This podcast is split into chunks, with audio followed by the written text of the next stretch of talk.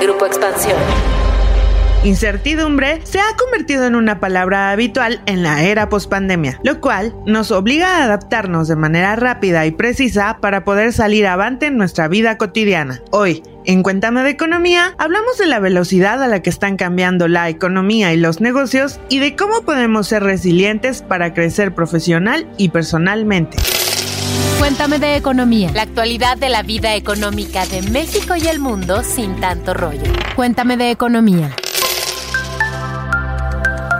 Hola estimados escuchas, ¿cómo están? Espero que todo vaya muy bien y estén listos para iniciar su día de manera ganadora y con toda la actitud para aprender cosas nuevas que nos ayuden a crecer profesional y personalmente. Y para ello, en Cuéntame de Economía, nos hemos dado la tarea de prepararles un episodio que nos ayudará a comprender nuestro entorno profesional y a encontrar las mejores alternativas para poder crecer. Y para ello me acompaña mi colega y mi amiga Dainzu Patiño. Hola Jimens, ¿cómo estás? ¿Qué dice la buena vida? Hola, ¿qué tal Jimens? Hola, ¿qué tal a todos los podescuchas? Espero que estén muy bien y que faben nuestro episodio en todas las plataformas donde nos escuchan y que les den 5 estrellas estrellas y que además estén listos para este nuevo capítulo que pues no es para nada presumirles, pero va a estar muy, muy, muy interesante porque vamos a tener un invitadazo que ya mismo se los voy a presentar. Él es Ricardo Delfín, quien es socio líder de clientes y mercados para KPMG México y Centroamérica. Hola Ricardo, ¿cómo estás? Hola Dainzú, ¿cómo estás? Muchas gracias por invitarme. Ya hasta me estaba adelantando. Alex, muchísimas gracias aquí con todo el entusiasmo de platicar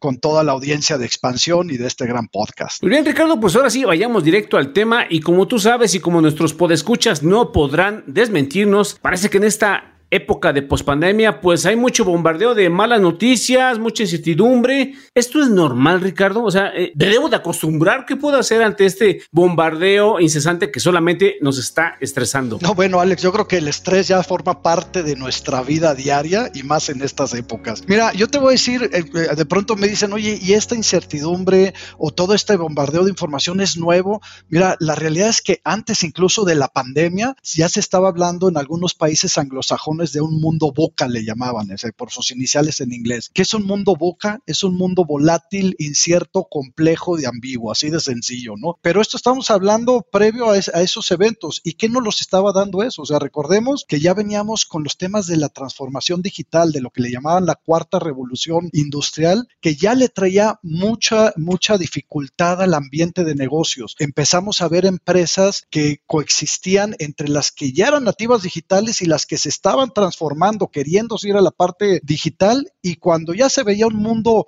boca, volátil, incierto, complejo y ambiguo, ¡pum!, nos viene la pandemia. Y la gran palabra de la pandemia todos coincidíamos, se llamaba incertidumbre. ¿Cuánto iba a durar la pandemia? ¿Qué efectos iba a tener en la economía? Recortes este, en los crecimientos económicos. Pero la realidad es que al día de hoy, este, Alejandro, y a lo mejor este, Danzú y tú, Alejandro, podrán coincidir conmigo, hay ciertos mensajes que están mandando diversos empresarios, y los voy a platicar de algunos estudios, de la importancia de lograr resiliencia precisamente en estos entornos complejos. Esa palabra que es resiliencia, ¿por qué es importante, Ricardo, tanto a nivel de negocios como a nivel personal? Mira, este, precisamente nosotros tenemos un estudio que hacemos todos los años que se llama Perspectivas de Alta Dirección. Estamos de hecho ya por, lanzar la convocatoria de las encuestas para que nos lo respondan los altos directivos este año, pero fíjate, este estudio el año pasado recogimos la información en los meses de octubre y noviembre 2021 y cuando lo leemos al día de hoy,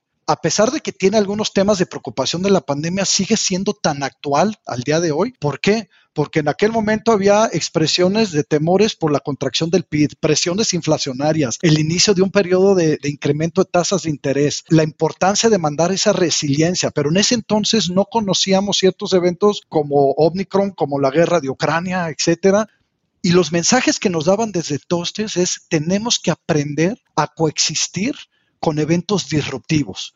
Porque puede ser transformación digital, puede ser una guerra, puede ser una pandemia, puede ser el día de mañana algún choque económico, pueden ser elecciones, puede ser una nueva plataforma digital, puede ser una nueva competencia. Los productos y servicios que se están consumiendo el día de hoy van a ser totalmente diferentes a los que se van a estar consumiendo en los siguientes cinco años. Oye, Ricardo, justamente pues vivimos una época que creo que jamás se había visto como esto en tiempos eh, pues contemporáneos. Hablas de la digitalización, hablas que pues ya antes de la pandemia eh, estábamos viviendo pues justamente un mundo volátil por ahí, este, eh, les agarró de sorpresa algunas empresas que todavía no se habían digitalizado, otras ya estaban digitalizadas. Entonces, pues en este sentido, ¿qué es lo que se espera en este ambiente y pues a futuro en el ambiente de los negocios? ¿Qué vamos a estar viendo? Justamente esta resiliencia, ¿cómo se va a ver reflejada en las operaciones de las empresas, en sus negocios?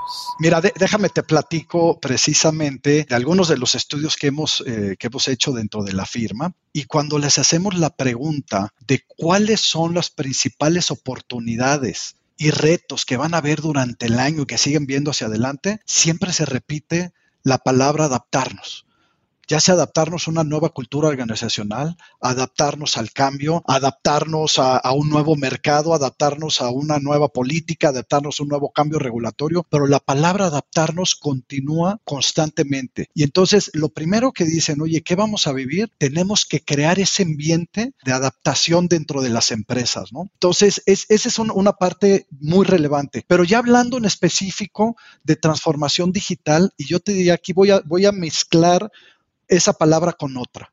Innovación y transformación digital. Hoy por hoy las empresas que no se atrevan a innovar y dentro de la innovación tiene que incluir la transformación digital pueden estar condenadas a desaparecer. Que no sean las nuevas Kodaks, que no sean las nuevas Blockbuster. Y entonces también esa adaptación de la cultura de, este, organizacional es cómo estoy fomentando dentro de mi organización que la gente se sienta libre de aportar nuevas ideas, de pasar algo innovativo, de meterle metodología a los temas de innovación, ¿no? Oye, y justamente mencionas, este, pues desaparecieron empresas también con el avance de, la tecnología, mencionas Kodak, eh, Blockbuster también fue uno de los casos. Háblanos de los casos exitosos del impacto de los negocios resilientes. Tenemos el lado oscuro, cuéntanos del lado que ha, que ha destacado por esta resiliencia. No, bueno, a ver, fíjate, eh, vamos a separarlos de la los de la resiliencia. A ver, hubo quien llegó a la pandemia y se forzó a innovar, tuvo que hacer las cosas diferentes. ¿Por qué? Porque tenían que sobrevivir. Y vamos a imaginarlo, la empresa, si quieren poner la chica, que tuvo que cerrar su cortina porque, porque simplemente la regulación decía la gente se va a sus casas y decía yo vendía todo en mi tienda, ¿no? Y tuvieron que por sobrevivir abrir canales alternos de venta y a lo mejor desde abrirlo a través de una plataforma digital o hacerlo de una plataforma digital existente, lo que sea, pero a ver, el 65% de las empresas que no habían transformado transformado digitalmente, dijeron, oye, ¿por qué innovaste? ¿Por qué te transformaste? Y era bien clara su respuesta, para asegurar la permanencia del negocio. Pero una vez que dieron ese salto, empezaron a decir, oye, fíjate que ya no es un tema de supervivencia, ya es un tema de incrementar ventas, de ser más eficientes y empezaron a invertir en tecnologías como puede ser el Internet de las Cosas, en tecnologías de data analytics y empezaron a ver lo que es la bondad.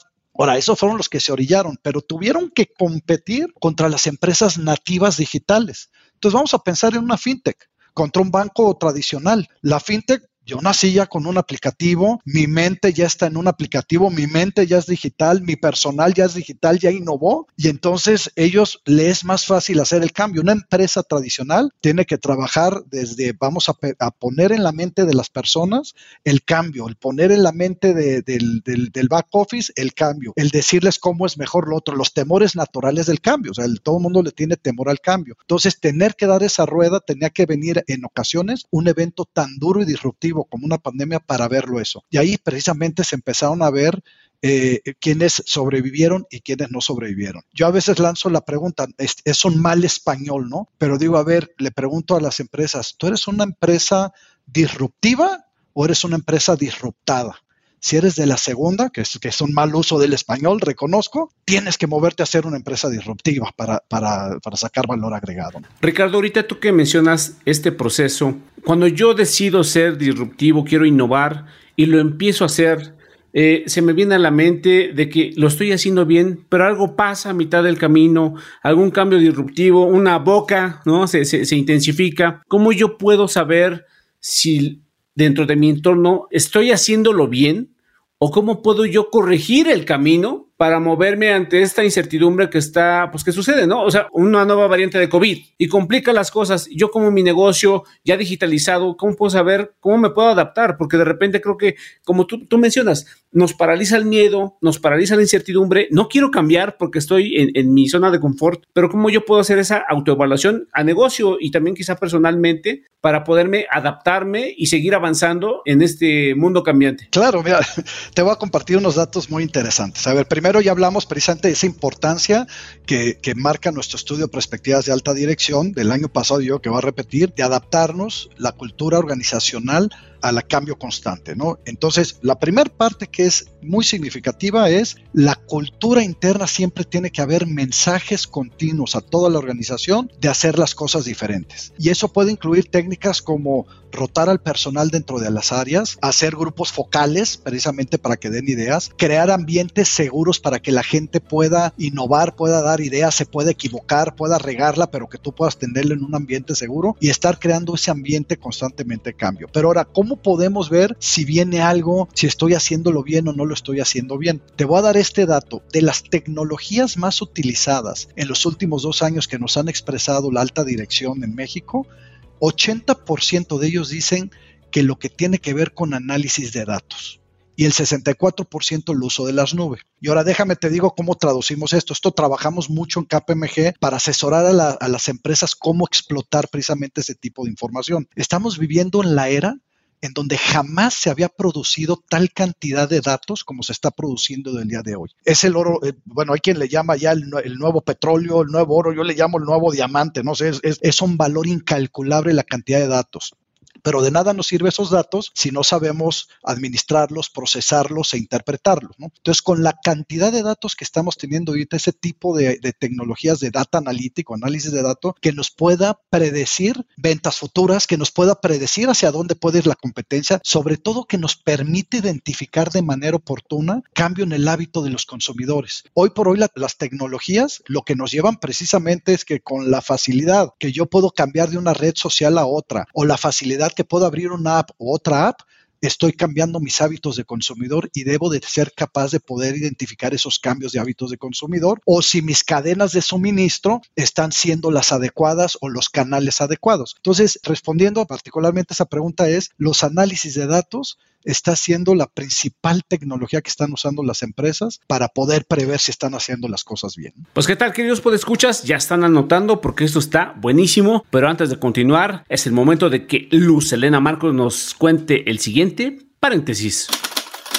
Paréntesis. Series, documentales, libros, películas, música, videos, exposiciones, foros y mucho más, pero siempre de economía. Si ustedes son estudiantes o andan buscando cursos o diplomados, esta opción puede ser una buena alternativa. Se trata de un diplomado en línea llamado Evaluación de Políticas y Programas Públicos por parte de la Secretaría de Hacienda. El objetivo es identificar y mejorar las políticas y programas públicos. El diplomado consta de cuatro módulos e inicia el próximo 12 de septiembre. Puedes inscribirte en la plataforma México X. Ricardo, como dices, implica un nuevo liderazgo, implica un constante monitoreo. Pasándome del lado del líder, eh, ustedes que platican con líderes, con directivos, ¿qué tipo de liderazgo es el que se necesita, porque obviamente los retos son nuevos, los cambios son constantes. Deduzco que debe haber nuevas eh, habilidades demandantes o nuevas cualidades por aprender. Tú como experto en el tema, lo que te dicen los especialistas, ¿cuáles crees que son las principales cualidades que debemos cultivar? Y si yo aspiro a ser algún, en algún día a ser algún directivo, ¿En qué me debo concentrar? Otro de los temas que nos han dado los directivos en las encuestas eh, y es precisamente el cómo la transformación digital está cambiando las expectativas y las habilidades que esperas de tu personal. y precisamente ahora las habilidades tienen que estar muy relacionadas con transformación digital. Oye, se habló durante mucho tiempo que la robot, bueno, no mucho tiempo ahora con la transformación digital, que la robótica y los robots iban a desplazar a las personas, que preocupémonos, etcétera. Y la respuesta que nos están dando los directivos, oye, no, no va a desplazar a las personas, las personas siguen siendo el centro de las organizaciones. Lo que sí es que ahora precisamente son otro tipo de habilidades u otro tipo de actividades las que se van a requerir. Fíjate, en temas de, tecnología y, transformación digital siempre va a haber dos tipos de, transformación digital, la de que tiene visión a terceros y la interna. ¿no? Con más información tienen los usuarios y, lo, y sobre todo los, este, los consumidores, retan más y cada vez va a ser más difícil el pasar precios o incrementar precios o costos en los, en los productos. Entonces, ¿a dónde se están transformando las empresas? Oye, métele transformación digital a tus procesos internos. Robotízalos, automatízalos, lo que le llaman digital labor, eh, robotic process automation, que está teniendo de moda. Oye, que eso va a desplazar al que hace la aprobación de los gastos, sí, sí lo va a, desplazar, pero lo va a sustituir por una habilidad de personas que puedan hacer los análisis de dónde podemos tener más ahorro. Y eso le está dando más eficiencia precisamente a las empresas. Y el otro tema que es sumamente importante, otro tipo de, habilidades que, que nos está sacando bueno, vamos a llamarle, entran algunos dilemas alternos, ¿no? Porque con el mundo que estamos ahora hablando, que se le hablaba mucho de la nueva realidad, yo ya le llamo la realidad cambiante porque ya es algo que va a estar cambiando constantemente, pues precisamente nos está generando nuevas expectativas hasta de los mismos empleados, ¿no? Las empresas que anteriormente eran muy atractivas para el mercado laboral por las prestaciones, por el trato, por los sueldos, etcétera, están cambiando. ¿Por qué? Porque ahora tienes que introducir nuevas variables como pueden ser trabajo a distancia, trabajo flexible, donde se pueda, cómo estoy vinculando a aquellos que pueden trabajar desde casa con los que no. Por ejemplo, una fábrica, los que tienen que ir a la fábrica, a la obra, y los administrativos que sí pueden ir en casa, ¿cómo haces esa parte? Entonces se crean nuevas competencias. Y otra parte también muy importante, la tecnología te trae nuevos riesgos y esos riesgos tienes que gestionarlos e identificarlos de manera oportuna. Entonces, ese tipo de habilidades de tener visión hacia adelante van a estar muy activos dentro del mercado. Y bien, Ricardo, todas estas habilidades pues van a ser independientes a el cargo, eh, la industria, lo que yo me dedique. Creo que pues sí, como lo mencionas, el camino de la información, el camino de la digitalización pues va a requerir muchísimas y más habilidades, el ser resiliente. Entonces, pues en este sentido, preguntarte si yo como individuo, independientemente de mi puesto o cargo, puedo ser resiliente? ¿Qué modelo seguir? ¿Cómo puedo lograrlo? Mira, yo creo que el primero de ellos es, eh, si ya lo hablamos como personas, precisamente tenemos que estar recibiendo ese mensaje y yo por eso ya le llamo, es una realidad cambiante.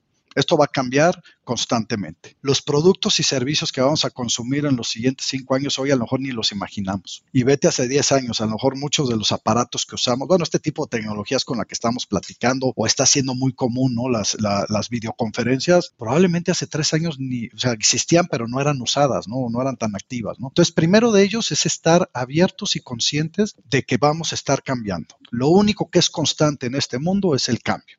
Una vez entendido de eso, tenemos que estar viendo hacia dónde nos tenemos que ir preparando. Pero cuando anteriormente, yo, yo ya tengo algunos años, yo estudié universidad y dije, con lo que estudié en la universidad me va a servir para el resto de la vida. La realidad es que lo que estudié en la universidad del día de hoy ya no me sirve. Y lo que están saliendo los muchachos de universidad el día de hoy les va a servir durante un rato, pero en cosa de 3, 4 años no les va a servir. Entonces, la capacitación continua, el entrenamiento continuo es clave. Pero ese riesgo lo trasladamos a las empresas. O sea, una empresa puede tener como riesgo el que su personal le quede obsoleto. Y a final de cuentas, la empresa no son solo fierros y máquinas, sino personas que colaboran, que trabajan de manera colaborativa y no podemos arriesgarnos a que nuestro personal se nos quede obsoleto porque nosotros quedamos obsoletos. Entonces hay una corresponsabilidad de las empresas en ese entrenamiento, ¿no? El meter esa, esa cultura de innovación, de cambio, de, entrenamiento, golpear la mesa de vez en cuando, ¿no? Entonces, eh, si a mí me preguntas, pues creo que uno de los temas es tenemos que estar abiertos a que si el mundo está cambiando, nosotros tenemos que estar cambiando constantemente. ¿Qué ventajas y desventajas tú observas para los líderes, para los trabajadores en este mundo cambiante? Precisamente las, las principales ventajas que ha tenido el mundo cambiante o las realidades cambiantes es precisamente la oportunidad de reaccionar y haber hecho algo diferente que a lo mejor previo a un mundo cambiante no lo hubieras hecho. O sea, es lo que hablamos, e, esa coexistencia que había, bueno, antes no que existían, pero eso de que las, eh, los negocios tradicionales vivieron durante muchos años y eran poco las empresas que desaparecían por cambios tecnológicos, precisamente lo que se nos ha llevado la transformación digital es a forzarnos, ¿no? Como decíamos, 68% de las empresas dijeron, oye, yo innové o transformé digitalmente para sobrevivir.